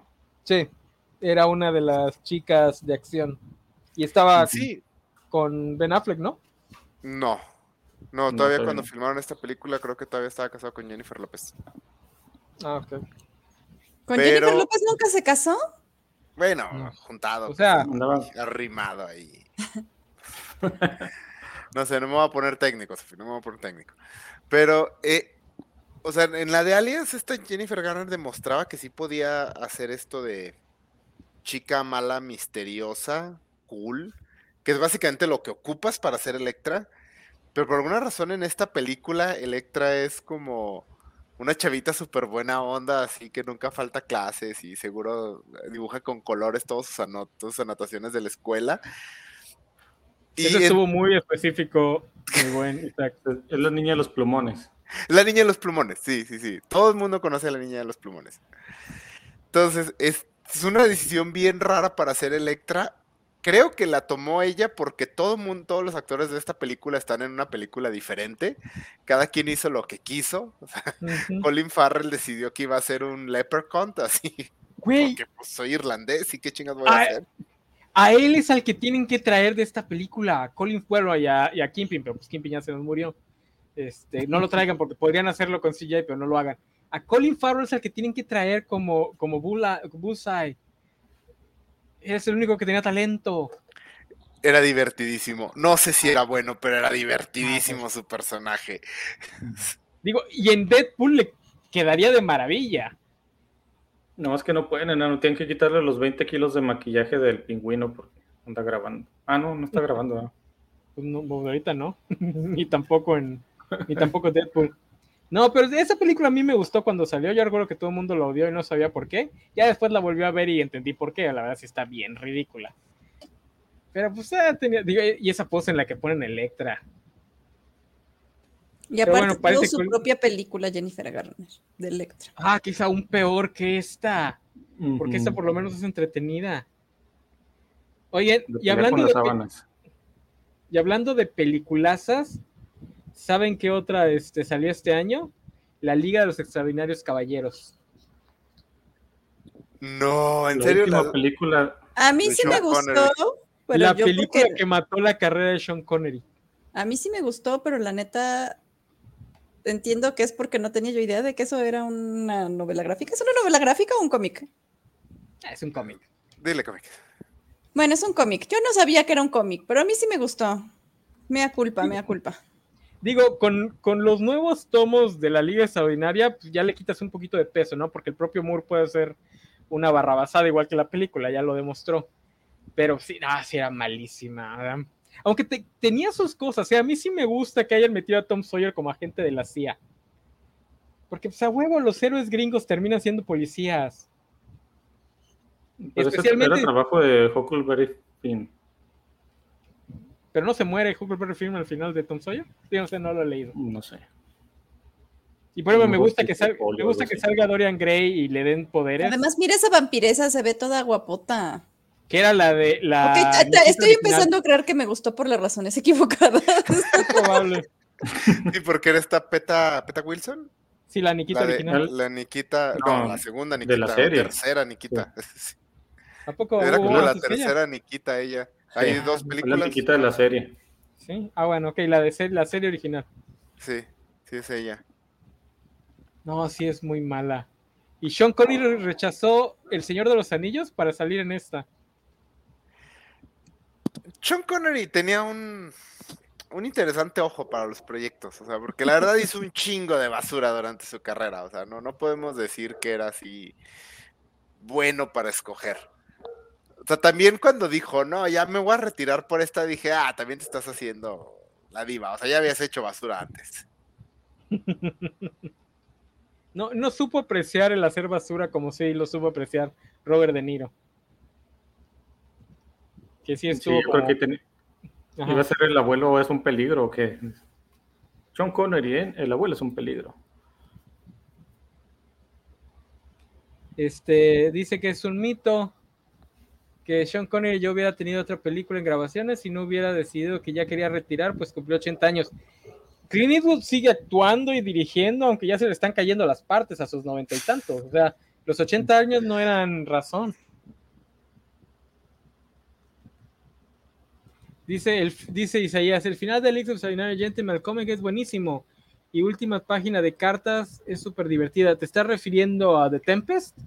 Porque ese es el final actual.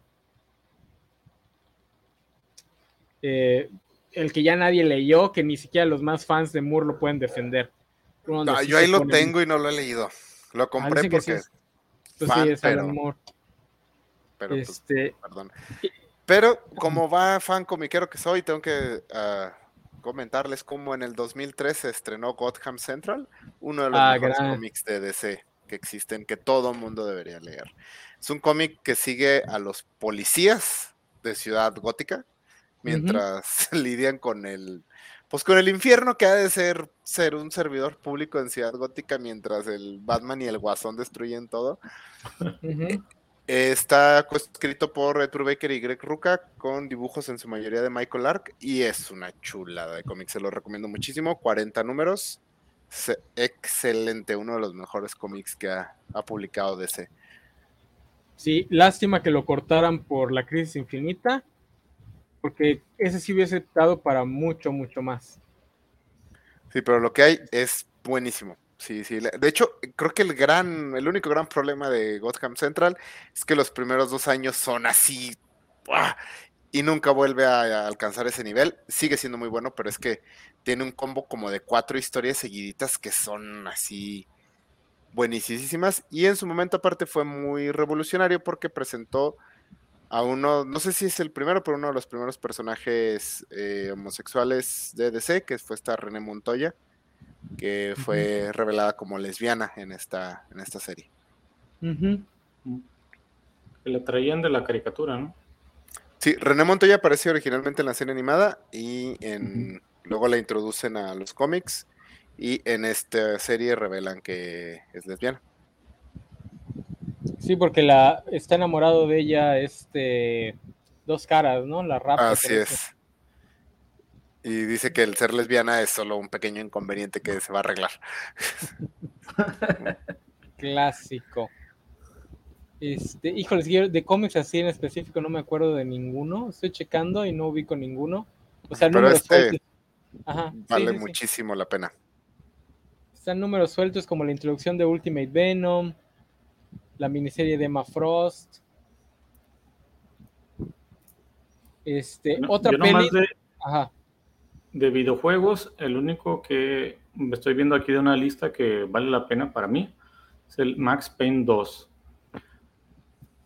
Ah, Max este, Payne 2 es, es, del 2003. Sí, es del 2003. Ah, es una joya ese juego, ¿eh? Ojalá tuviera una película Max Payne, pero no, no hay pero nunca, nunca, nunca. Este, podrían contratar a Mark Wolver. Este, no, Max Payne aunque, aunque sigo un poquito conflictuado con el red con que le hacen a la 1, al 1 de meterle que, la, que el asesinato de su esposa fue una conspiración. Eh, me gustaba más la idea de que fueron nada más dos drogadictos. Pero no, es, hermoso el juego. Empecé a jugar el 3, eh, que obviamente está mejor, pero la historia no me atrapó tanto como la de los primeros dos. Quienes no, no los han jugado, jueguenlos. Es. Digo, y además en, en la película ponen a esta Mila Kunis y Olga Kurilenko como gemelas. Y yo así de, güey, está bien que sean dos chavas guapas, blancas y delgadas ucranianas, pero no se parecen en nada una con la otra. Olga Kurilenko es una garrocha y Mila Kunis se ve que está bien chaparrita. Dice Batman Hush. Este, Batman Hush y Bill Wright salieron en el 2003.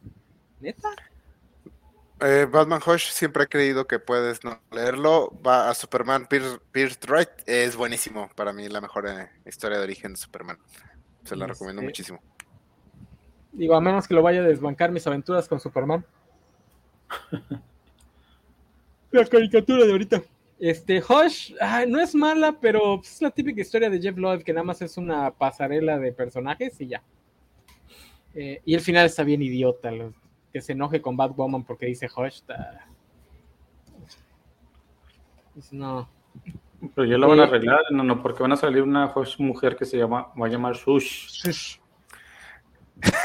¿En serio? Sí, porque es una Ashley, entonces Shush. No, es en serio, es en serio. Sí, va a salir una Hush mujer que se. Sí, sí, es en serio.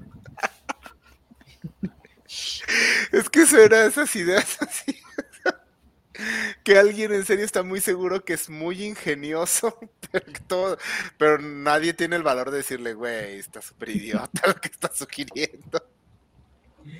Dice Isaías, Max Payne 2 es buenísimo y todo, pero el mejor juego de 2003 es Tony Hawk Underground. Ese no lo ubico, pero a mí me encantan los juegos de Tony Hawk. Lástima que no haya para celulares. Eh, también se estrenó Teen Titans, ¿no? La caricatura, que yo la verdad me da mucha hueva esa propiedad solo se volvió interesante cuando hicieron Go. Sí, está buena, no, no, nomás que tú eres Contreras para todo. Ah, es que no, no me gusta el estilo. Eh, ah, también sale la popular. También, ah, Titans Go es popular y me encanta. Eh, también sale la obra maestra del cine llamada Inframundo que no sé cuántas películas de Inframundo hubo. Ay, yo. ¿No son tres? como Sophie, a mí Inframundo no, son... las razones equivocadas. Ah, pues sí, por Kate Beckinsale. Por dos. es que Kate Beckinsale. ¿cómo me gustaría que me pisara con esas botas. Pero se ve más guapa en Van Helsing. Ah, también se ve súper guapa Helsing. Pero sí, yo sí soy como fan de Inframundo, porque sí he visto las cinco películas. Son como cinco. vi dos. Mm. Porque luego cambiaron a la actriz y dije yo, no, sin ella no quiero ver nada. Ay, no, pero ah, también está guapa la otra actriz. Hay sí, una, hay, una que, no es ella. Ah, es una precuela, la de la, rebelión de, los Lycans. Sí, es otra. Pero en todas las de la línea como principal, sí es Kit Beckinsale, pero según yo son cuatro de la línea principal. Ay, cabrón, no me acuerdo. Son... Yo, yo vi tres de la línea principal y la precuela. O sea, mínimo me eché cuatro películas, estoy que seguro que hay otra. Sí, son cinco. Pero pues es que es una mujer guapota, vestida gótica. Aparte era justo cuando tenía mi, cuando, cuando era metalero mamón y pues mi fetiche era muy obvio. Entonces básicamente la mandaron a hacer para mí, así que sí, las vi todas. Y pues no, no, no, no sé, tiene rato que no las veo, pero no creo que hayan envejecido particularmente bien. Yo nada más me acuerdo que enseguida se meten al libre de hombre lobo vampiro. Sí, sale en el final de la primera. Sí, sí, sí. Que esa idea de vampiros contra hombres lobo es relativamente reciente. Yo pensé que era algo más viejo y no, es justamente de esta época. Más o menos con Underworld, Van Helsing. Eh, Van Helsing es del 2004, lo hablaremos de ella el año que viene, mi buen. Yo tengo la de que yo estoy casi seguro que vi una pelea entre vampiros y hombres lobos en una de aullidos, pero no me acuerdo en cuál. Y eso es de los 80s, 90 No. Este. Yo me acabo de enterar que la actriz de The L World, ¿la ubican? La güerita, la que también sale en Wolf Lake. Ah, se me fue el nombre. No, no lo ubican. Ah, no tiene caso mencionar el dato curioso. Eh, dicen que Full Metal Alchemist, me imagino que la segunda versión también salió este año. No, la primera. La, la nueva es la de Brotherhood. Ah, ok, ok, ok. Vale la pena verla, ¿eh? también es la original. A Tadeo James le fue mejor en Underworld que en Divergente. ¿Quién es Tadeo James? El, que es el interior romántico en Divergente eh, sale como en la 3 o 4 de Inframundo. Decir que le fue mejor, o sea, también es como. Es un recorte de cartón, hubiera hecho más o menos lo mismo. O sea, el vato está ahí para este, verse bien, hacerle ojitos a, a Kate Beckinsale, quien lo culpa, y de vez en cuando que lo curen sin playera. Dice Bernie que está este, en la fila de para palomitas de Oppenheimer. Vas a ver, vas a ver Barbie, Bernie. Hasta aquí vemos la camisa rosa. Eh, otra cosa que estrenaron en el 2003, la película de Hulk, la serie de Two and a Half Men y Venture Bros que acaba de terminar y la van a quitar ya de, HBO Max. El 12 de agosto la, quitan. Ah, me lleva la chingada. Apenas la empezaba, la que le iba a empezar a ver. Ya no te va a dar tiempo. Yo, voy a, yo le voy a meter turbo para alcanzar a terminar de verla. Voy a la sexta temporada y ver la película que cierra la historia. Ya 20 años literalmente tardó con siete temporadas. Eh, pues va a buen ritmo. Pues Le faltaron otros 20 años para alcanzar a One Piece. Oye, One Piece está muy bueno, no hables mal de él. No, no hablo eh, mal de él, yo digo que se va a tardar mucho. También se estrenó Sinbad y Tierra de Osos. Ah, Tierra de Osos, como excelente película. Muy infravalorada. Aburridísima. Se estrenó X-Men 2, ¿no? También X-Men 2, la mejor de esa trilogía. Sí, y una película a la que le tengo un gran cariño, aunque no sé si ese cariño se sostenga en muchas vueltas a ver, pero le tengo muchísimo cariño a esa película. Sí, sí, sí la quiero. Sí, esa y Spider-Man fueron como que las primeras películas de superhéroes que se ganaron el respeto de la audiencia general. Eh, también van a sacar Space Ghost, me dice Isaias. Pues no lo estoy viendo, así que no. Eh, ah, también se estrena. Bueno, no estoy 100% seguro, pero creo que el video sí es del 2003. Like a Stone de Audioslave, del, del finado Chris Cornell que yo amo esa canción, la amo con todo mi corazón. Les recomiendo el cover de Professor Rage, que lo hacen con eh, Sertakian de eh, System of a Down. Hermosa, hermosa. Eh, Tierra de Osos, película de, de, infancia toda hermosa, es aburridísima. No es cierto. Está generalmente animada, grandes paisajes así del campo, en Alaska, bonito, una historia muy fuerte, muy potente. A grandes actuaciones sale la, tartamuda, por desgracia sale el Víctor también. Muy buen película. ¿Quién? ¿Qué? ¿Cómo? ¿La tartamuda? Ajá, en el doblaje debe ser el doblaje latino, ¿no? Ah, ¿quién es la tartamuda? Ah, hay un actor que salía en Laura Pico. Ajá, el que se murió. Ah, ok, ok, ok. Ya, ya para acabar. muda. También salió School of Rock, la película que nos obligó a pasar 20 años escuchando a Jack Black cantar, porque por alguna razón tú, ¡ay, qué bien canta! ¡Qué buen músico es! Eh, y ya nos habíamos librado de, de, esa, de ese castigo, pero Mario lo trajo otra vez de vuelta con Piches, Piches, Piches. Eh, ¡Qué horror! No sabes lo que dices, enano. También se estrenó las últimas dos de Matrix. Bueno, que ya no son las últimas porque ya hay una nueva.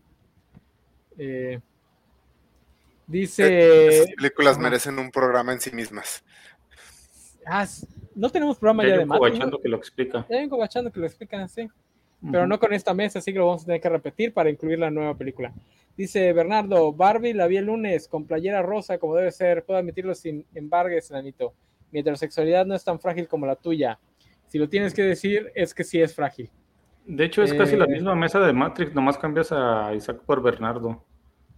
Este, Porque no, pues, Sofía estaba también.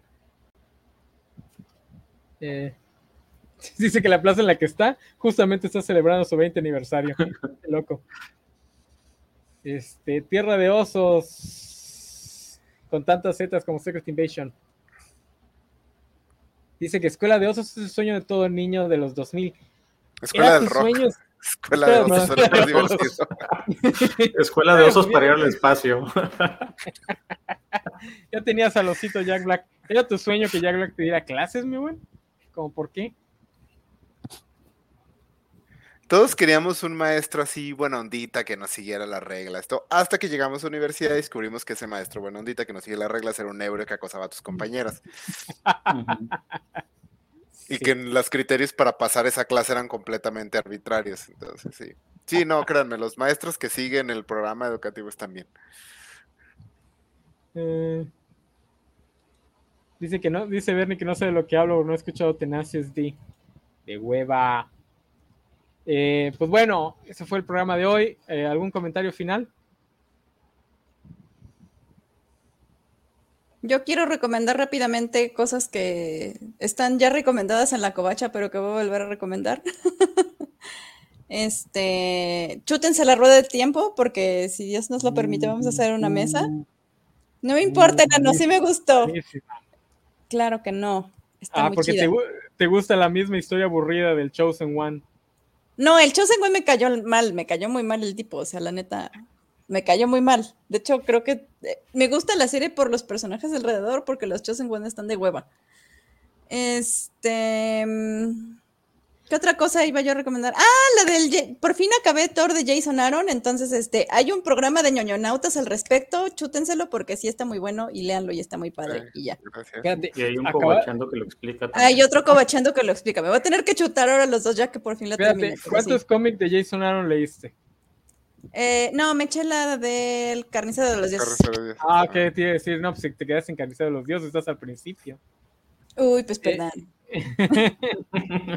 no, es larguísima esa, e, esa etapa. Eh, sí, está muy buena.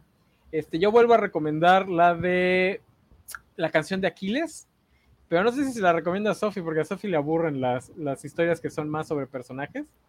Aunque aquí ya sabes la historia, ya sabes lo que va a pasar es la historia de, de Patroclo. Pero, pero es que esa era mi pregunta, que si aquí se avanzaba rápido o decían cómo pasaba la hoja, como la del nombre del viento, el tiempo, como se llame. Es que, es que no me acuerdo, es que la verdad no me acuerdo, porque como a mí sí me gusta eso, no me acuerdo si hay enormes estrechos donde no pasa nada y todo es la relación de Aquiles y Patroclus, y después todo te lo condensa en un par de páginas de, ah, sí, nos fuimos a guerrear y Aquiles mató un chingo de gente. No me acuerdo cuál es el ritmo realmente. Digo, a mí me gustó mucho, pero no me acuerdo si el ritmo es lento o no. Porque a mí me interesaba más la, relación de cómo, cómo, iba construyendo a los personajes de Aquiles y Patroclus, porque es una deconstrucción bastante chida. ¿Alguna eh, recomendación, Zach? Eh, yo esta semana, bueno, no esta semana específicamente, pero estas últimas semanas vi eh, Red Cliff, Acantilador Rojo. Es una película china, una épica histórica de cinco horas. Eh, dirigida por John Woo, el director de Contracara y Misión Imposible 2. Cinema de verdad. es cine. Está bastante buena, eh, sobre todo la segunda mitad, está dividida en dos partes. Eh, pero es interesante ver épicas hechas por otros países, porque en China el gobierno le mete dinero a las producciones cinematográficas, entonces tiene una escala, pero sí sucia. Es propaganda básicamente nacionalista china y elimina muchas de las cosas como la ambigüedad moral de los conflictos históricos para ponerte un malo muy malo y buenos muy buenos y heroicos pero es épica a una escala que la gran mayoría de los cineastas de Estados Unidos no se animan a hacer. Es absurda, de repente da risa, eh, se parece demasiado a la Segunda Guerra Mundial para ser una guerra que ocurrió hace 3.000 años, pero sí se las recomiendo mucho si les gusta el, o sea, si están pensando en una película épica, así, de una escala así de miles de soldados chocando y matándose y destruyendo miles de barcos y todo eh, muy, muy recomendable. A mí me gustó bastante. Y sobre todo, pues, John Woo se las arregla para tener un eh, Mexican standoff. No sé qué si se les. tres personas apuntándose con pistolas, pero con espadas. ¿Y hay palomas? Eh, ¿Perdón? ¿En qué plataforma está? No tengo idea. Yo soy un loco que la compró en Blu-ray. Eh, híjole, pues yo les voy a recomendar entonces La Pared, que es malísima, pero si les gustan ese tipo de películas se van a entretener muchísimo, justamente con Mark Wahlberg y Pedro Pascal, que se van a la muralla china y descubren que la muralla china está construida no para detener mongoles, sino para detener unas cosas ahí como ah, Ah, la de los monstruos. Sí, sí, sí. Sumamente estúpida, pero muy entretenida. E, esa película me causó mucho gracia que se criticó mucho porque el protagonista era este eh, Matt Damon. Digo, Damon, sí. Es más, o sea, que era como la película, la trama del Salvador Blanco. Pero no. Y la ves y no, es propaganda nacionalista china. Sí, sí. miren este par de idiotas occidentales que no saben hacer nada. Y este básicamente toda la trama es que llegan a China y dicen, no mames, China es lo mejor de este mundo. Su pinche madre, qué chingón está China, voy a abandonar todo porque, uy, China, y, quiero que esa mujer que está ahí me trate como su perro favorito. Que básicamente es en lo que se convierte el personaje de Matt Damon. Que está muy guapa la actriz que hace de la capitana de la, de la del comando Grulla, no creo cómo se llamaba su, ejército. Este, no, sí, sí, digo, es chafísima, pero está entretenida. O sea, está muy bien hecha, pero la historia está, porque, o sea, yo no tengo problema con la parte de propaganda, pero sí tengo problema con la parte de lo blanco y negro que son sus historias.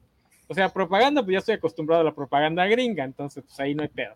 Pero sí esas historias sin ningún tipo de ambigüedad, sí me dan un poquito de, de escosor. Donde pues, los buenos son muy buenos porque pues, son chinos y los malos son muy malos. Pero en este caso no hay tanto problema porque los malos son reptiles, entonces no. No, hay pedo. Eh, no representan a ningún grupo humano. A los reptilianos no les gustó tu frase. Este. Games, ¿alguna recomendación? Este, un, anime que me recomendó Bernie y toda la covacha anime que, adora, que se llama uh. Muchoko Tensei. Es un Isekai, trata de un mono gordito de 40 años, deprimido y buleado, que lo atropella un camión y renace en un mundo medieval, fantástico, pero desde que renace sabe, o sea, mantiene sus recuerdos, hace cuenta que es un bebé de 40 años y conforme va aumentando edad, haciendo su cuerpo se va adecuando, él sigue manteniendo todos sus, sus recuerdos. Entonces, gracias a ello, se vuelve un, mago muy bueno a, a, temprana edad y comienza una serie de sucesos muy interesantes. La animación es muy buena, o sea, la calidad es muy buena. Y la historia creo que les va a gustar. Obviamente es una, está llena de perversiones porque me la recomendó Bernie hay furros, hay muchas furras, hay cosas eróticas para niños de 14 y 10 años. O sea, la frase cosas eróticas para niños no me hace sentir cómodo. espantosamente mal. Eh, sí. Vamos a anotarlo, una hora 31 para el clip que va a usar Valentín para promocionar. Cosas eróticas o para, el juicio de Games, o sea, cualquier 13, 14 años. Eh, y, creímos que lo de, la, lo de los jugos ya era lo máximo. ¿eh? Ahí la dejo. Sí, ya sí, muy... antes de que la policía nos caiga. Están muy bien hechas. La primera temporada son de 24 capítulos y se estrenó la segunda apenas hace unas semanas. Este, yo por eso ya le tengo miedo a los Isekais. Yo nada más escucho Isekais y luego recomendado por Bernie. No, ya. Me dan flashback tipo nada. Pero bueno, gracias por haber estado aquí, a los que nos acompañaron. Este, gracias Isaac, gracias Sofi, gracias Gámez. Eh, ¿De qué vamos a hablar la próxima semana? Sepa Dios, si buscamos un tema para, para este, no esperar el mame de la semana, porque luego hay semanas muy. Digo, ahorita como son vacaciones, eh, vamos a esperar a ver qué chismes trae el Vale, aparte de estar compartiendo colas. Eh, de la, de la Comic Con, porque anduvo, en la Comic Con. Nos va a ah, contar. No, espera, sigue sonando mal. pues así decía que estuvo compartiendo colas. Eh, pero bueno, ahí veremos. Si quieren ver la cola que compartió Valentín, vayan al TikTok de la Covacha.